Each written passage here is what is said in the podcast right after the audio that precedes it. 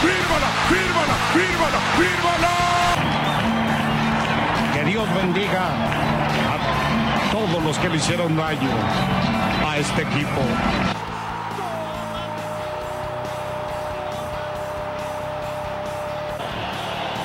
Una vez lloré cuando el equipo se fue a segunda división y hoy lloro cuando el equipo es campeón, campeón del fútbol mexicano.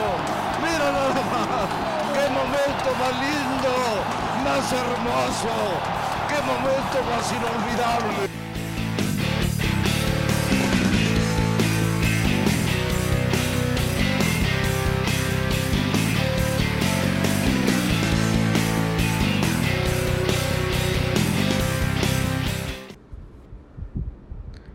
Amigos del Foodcast, buenas, buenos días, tardes, noches, desde el lugar donde nos estés escuchando.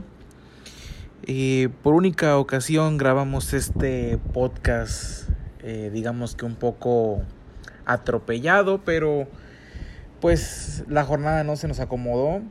Eh, recientemente acabamos de ver el partido de Querétaro ante Rayados, lo analizaremos un poco. Y pues bueno, vamos a, vamos a entrar en materia.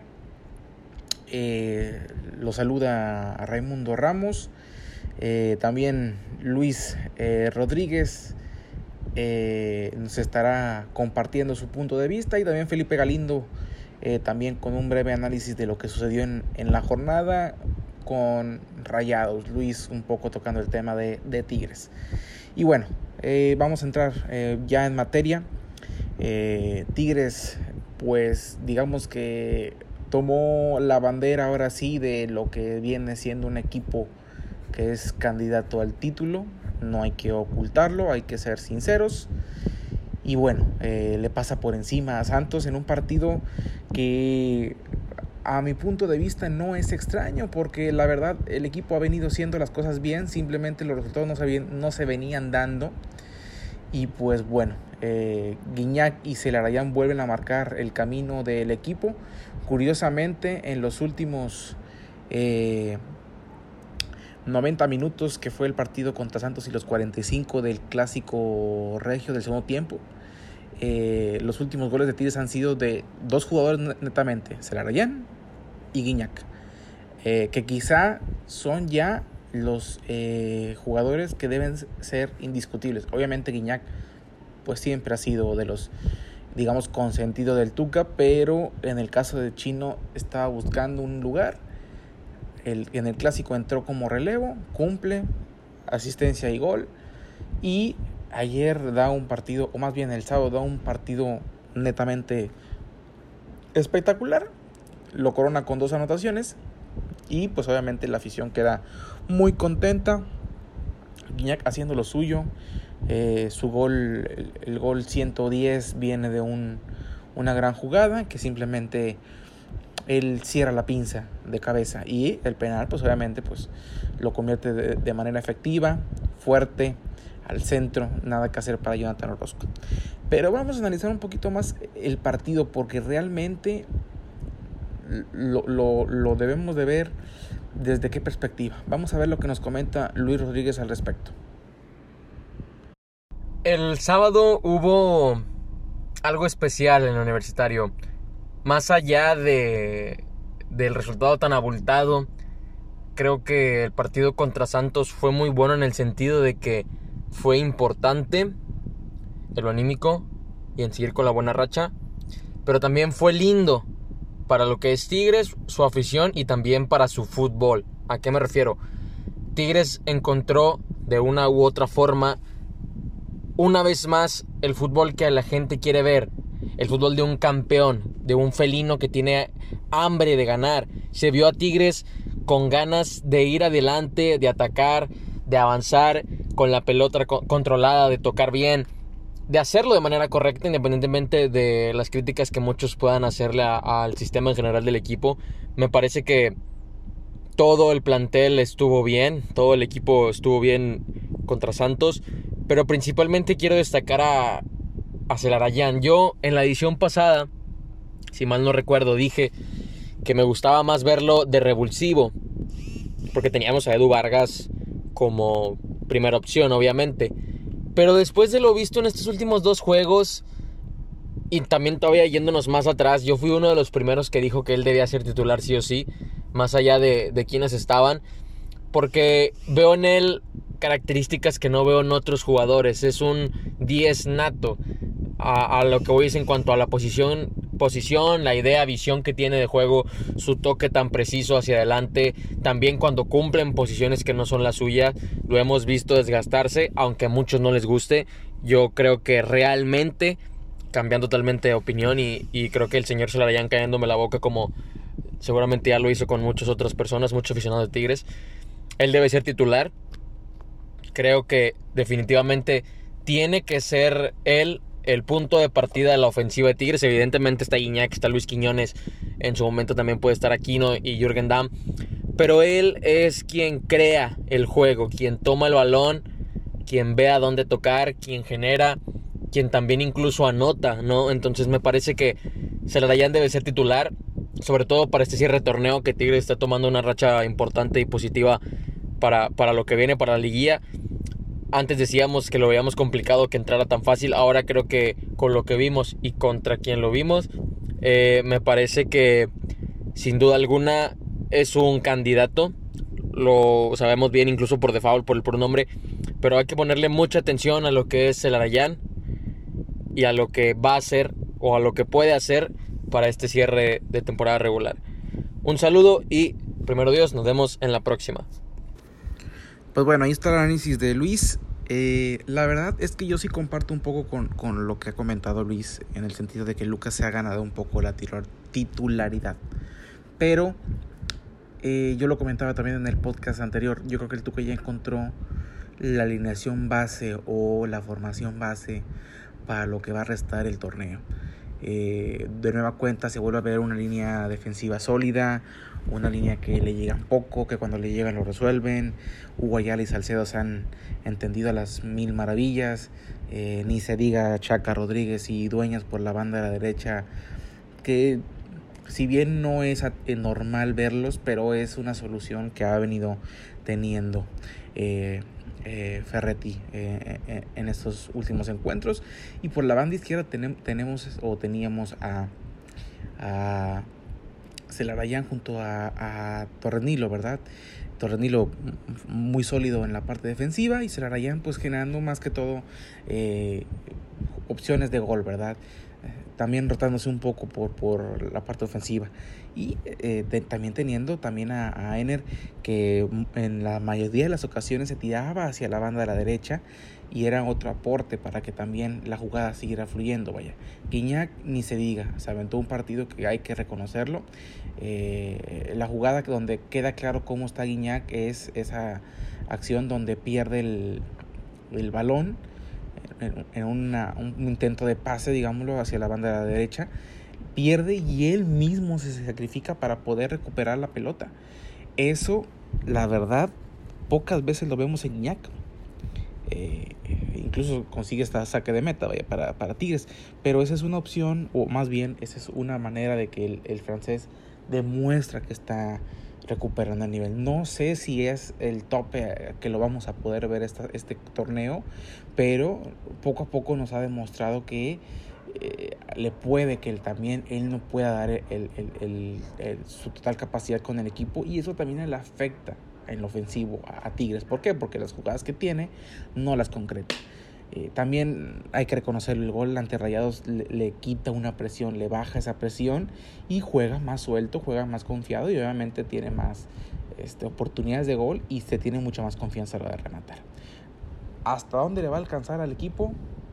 Pues híjole, yo quisiera decirles que, que podría ser el bicampeonato. No lo veo así, lo veo peleando, lo veo calificando pero eh, también yo veo, y es una característica, que los equipos que están ahorita actualmente en zona de liguilla son equipos inestables. Necaxa, que de repente gana y juega de maravilla. Santos, que te juega bien, te juega mal. América, que no es una constante. Querétaro que le gana a Rayados este domingo, pero también no tiene un estilo de juego que deslumbre. Entonces, creo, y hay que ser conscientes, que no vemos ahorita un claro favorito y eso Tigres lo puede aprovechar. ¿Por qué? Porque el calendario de juegos de Tigres es relativamente factible para que pueda seguir sumando y al menos sume 29 puntos. Ese es mi cálculo aproximado. Puede sumar de entre, de entre 29 a 32 puntos. Es otra vez una cantidad de puntos sumamente interesantes y hay que ver cómo les le va a ir en el camino de los demás rivales. Necaxa yo creo que se va a mantener en los primeros puestos, no sé si en el, en el liderato como está actualmente ahorita, pero puede estar entre el 1 y el 2. Santos muy seguramente va a seguir peleando y va a estar ahí entre el, entre el 1 y el 4. Eh, América eh, va a depender mucho de si el equipo retoma ese nivel futbolístico. ¿Por qué? Porque una jornada te puede dar un gran partido como es el caso eh, del clásico nacional contra Chivas y luego viene la otra cara de la moneda contra Cruz Azul y no se ve por dónde. Entonces realmente debe ser una cuestión del técnico que establezca bien las bases y que el equipo pueda entender lo que quiera jugar. Pero bueno, veremos qué sucede.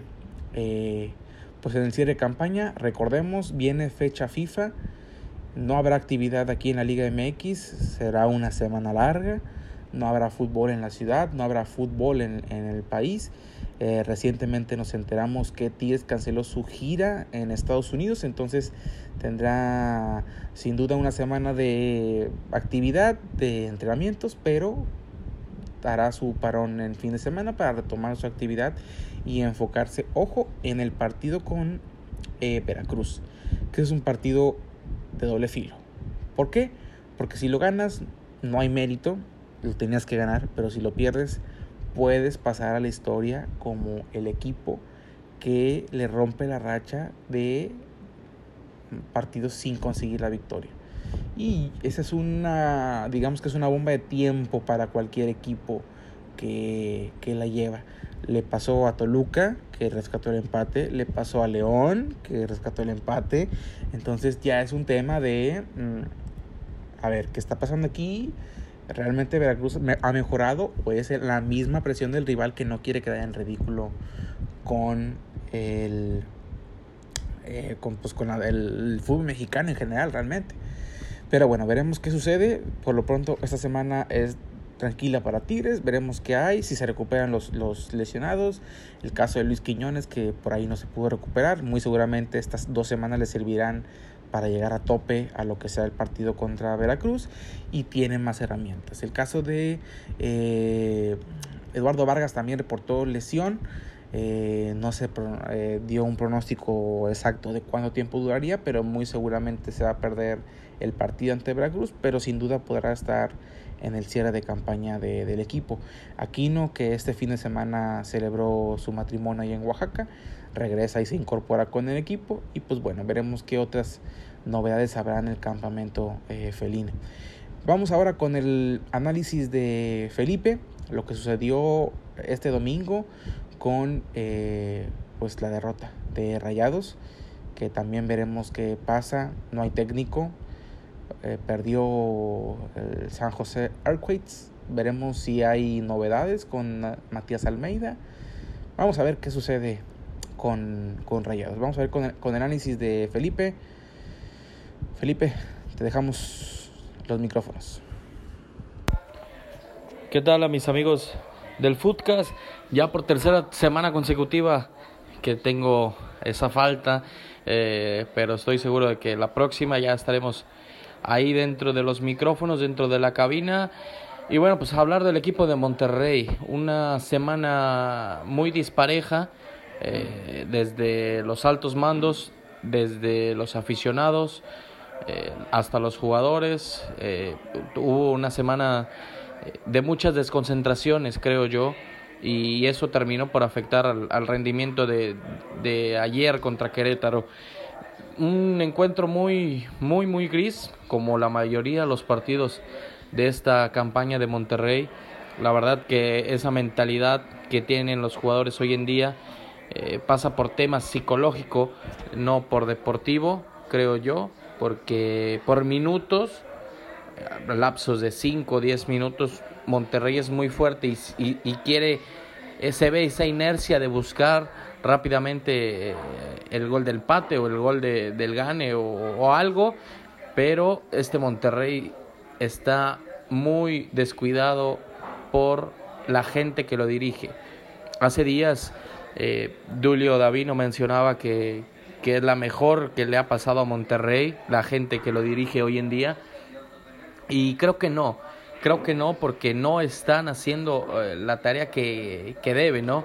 Eh, ya en la cancha se podrán decir mil cosas. Un, un, un, un, equipo que no tiene ni pie ni cabeza, que no tiene funcionalidad, que no tiene, este, que no tiene idea, que no tiene creatividad, pues básicamente te lleva a eso, ¿no? Siete derrotas en el torneo, eh, pero aún con chances de clasificar, entonces eso te habla eh, quizá de lo, poco regular que es nuestra Liga MX. Y, más allá de eso, te digo, son cosas eh, deportivas en las que ha fallado el equipo de Monterrey. Ojalá y en esta semana se pueda arreglar lo de su entrenador que a mi parecer, a mi punto de vista, lo que me han platicado, parece Matías Almeida y el martes pudieran reunirse para ver la posibilidad de traer al pelado Almeida. Los saludo con muchísimo gusto. Ya la próxima semana estaremos ahí con ustedes y nos vemos, nos escuchamos y nos analizamos vía Twitter ahí para que nos sigan arroba foodcast19. Un saludo a todos. Y pues bueno, esas fueron las palabras de Felipe eh, Galindo. Eh, sin duda hoy Rayados no es el equipo que la gente espera. Es un equipo gris, es un equipo triste, es un equipo que no refleja lo que realmente tiene.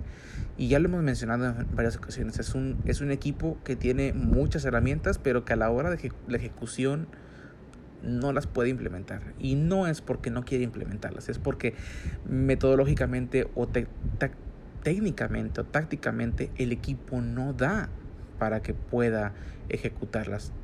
Lo hablábamos anteriormente con un ejemplo muy claro.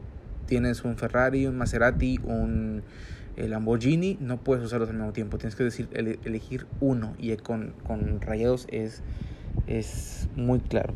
Lo decía Pepe Treviño. Las individualidades de repente sobrepasan a, lo grupal y eso termina por afectar al equipo. ¿En qué sentido? Que a veces tienes que saber cómo jugar en conjunto para que el equipo mismo eh, lleve el curso del partido. Vaya, no necesariamente tiene que aparecer Funes Mori de repente o un disparo de, de, de Dorlan Pavón o Vincent Janssen con la salvada. No, tiene que ser una jugada en conjunto. El equipo no está anímicamente bien, no saben eh, para dónde va. Realmente, y si lo hay que decir bien sinceramente, el equipo no está para calificar, no debería calificar. Lo que debe hacer simplemente es retomar su nivel futbolístico aspirando a un mundial de clubes. ¿Qué quiero decir yo con esto? Que los partidos que le resten sean un entrenamiento para el mundial de clubes. ¿Por qué? Porque sinceramente el equipo no va a dar más así tengan traigan a Pep Guardiola, va a ser complicado que cambie. Se habla de Matías Almeida, se habla de San Paoli, se habla de que con Matías ya tenían un acuerdo, que solamente estaban esperando a que culminara su participación en la MLS, acaba de terminar. Yo sé de buena fuente que Matías Almeida no es el, el técnico ideal para el club. ¿Por qué? Por muchas cuestiones eh, el aspecto que él maneja en querer manejar al club, las ideologías que él tiene, la manera en cómo se lleva con el plantel, eso puede chocar un poco con una institución como Rayados. Que tiene sus méritos, pues los tiene. Llevó a Chivas a ser campeón luego de mucho tiempo, los puso en el mapa otra vez, los alejó completamente del descenso, pero también hay que recordar su, su pasado, ¿verdad? O sea, el señor se fue pues casi casi por la puerta de atrás. Este, en Chivas no lo, pues no lo respaldaron, digámoslo así. Pensaron que era momento de cambiar y también le fueron quitando sus las herramientas, ¿verdad? Yo siento que, que Matías Almeida puede entender un poco la filosofía de Rayados, sí, pero va a pasar lo mismo que le pasó a Diego Alonso. A la hora de querer poner sus piezas o poner las piezas en el tablero, no todas van a funcionar. Lo que se vio con, hoy con Rayados es simplemente que no hay un entendimiento grupal y que las individualidades no andan. Entonces, así está muy complicado. De repente un equipo, en un equipo se tapa mucho el aspecto de conjunto con la aparición del delantero que anda fino, el volante que genera, el mediocampista que soporta al equipo. De repente se van cubriendo en huecos, se van cubriendo esas ausencias. Pero realmente lo que al final sigue preponderando es un equipo, sobre todo que aspira a ser campeón, eh, necesitas de un equipo que busque tener la pelota. Rayos no la tiene, no sabe tenerla, le pesa mucho y cuando la tiene no sabe qué hacer. Eh, un equipo que sea fino con el balón, que sepa, aparte de tenerla, saber qué hacer, es hacia dónde va a ir el balón. ¿Ok? O, eh, con Querétaro pasó algo muy eh, singular. A Rayados le ven la pelota. Y Rayados generó tres opciones. Pero hasta ahí vuelve a pasar lo mismo que le ha pasado siempre. Cuando tú arriesgas la pelota, hay dificultad de pensamiento para ver qué va a hacer al frente. Pero bueno, eh, sin duda también a Rayados le viene bien esta fecha FIFA, que se calmen las aguas. Eh, la gente ha pedido indudablemente eh, cortar cabezas desde arriba y a veces siento que es injusto porque es un tema que en lo administrativo no ha quedado mal, en lo deportivo sí, pero bien dicen que los logros de una institución van de la mano con sus logros deportivos, vaya. Entonces, si no hay campeonatos, si no hay buen fútbol, si no hay un equipo que conecte con la afición, difícilmente va a haber respaldo en las sillas de los directivos. Entonces, realmente creo que es momento de que todo el mundo se serene, todo el mundo baje las, las armas que vean hacia un mismo objetivo, hacia una misma institución y veremos qué sucede en lo que resta de este torneo.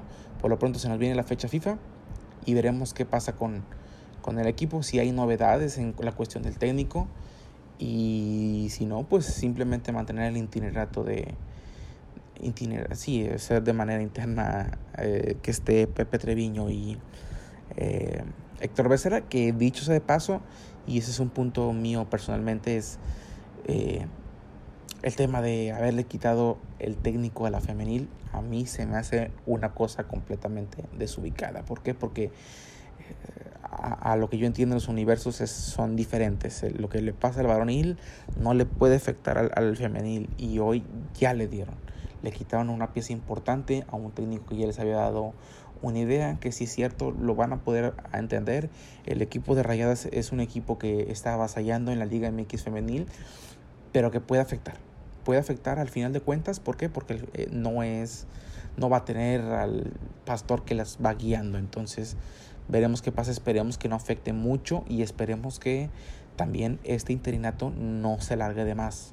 Entiendo que Rayados está buscando un técnico sí o sí para que ya lo dirija eh, que incluso puede ser hasta que los aguante en diciembre que tome las riendas, pero eso sí puede terminar por afectarles a, a las chicas porque pues no tener al técnico que las que les dio la idea, que les dio el, mapa, digámoslo así, no tenerlo en el banquillo, eso sí les va a terminar por afectar. Pero bueno amigos, este, esperamos que esta edición haya sido de su agrado. Eh, entendemos que no ha sido la, mejor circunstancia para que esto suceda, pero bueno, esperamos que el próximo fin de semana, eh, sábado domingo, podamos grabar eh, una nueva edición del Foodcast. nos despedimos. sin antes invitarlos a que nos sigan en nuestras redes sociales, Twitter, Foodcast19, mi Twitter, Ramos MX, eh, Felipe Galindo, Felipe Galindo T. Y si no mal recuerdo, ahí si me falla Luis, lo siento, es Luis 17HDZ. Eh, no, Luis 17RDZ, Rodríguez. Atento, atento chicos. Pero bueno, eh, Nos despedimos, muchas gracias y nos vemos hasta la próxima.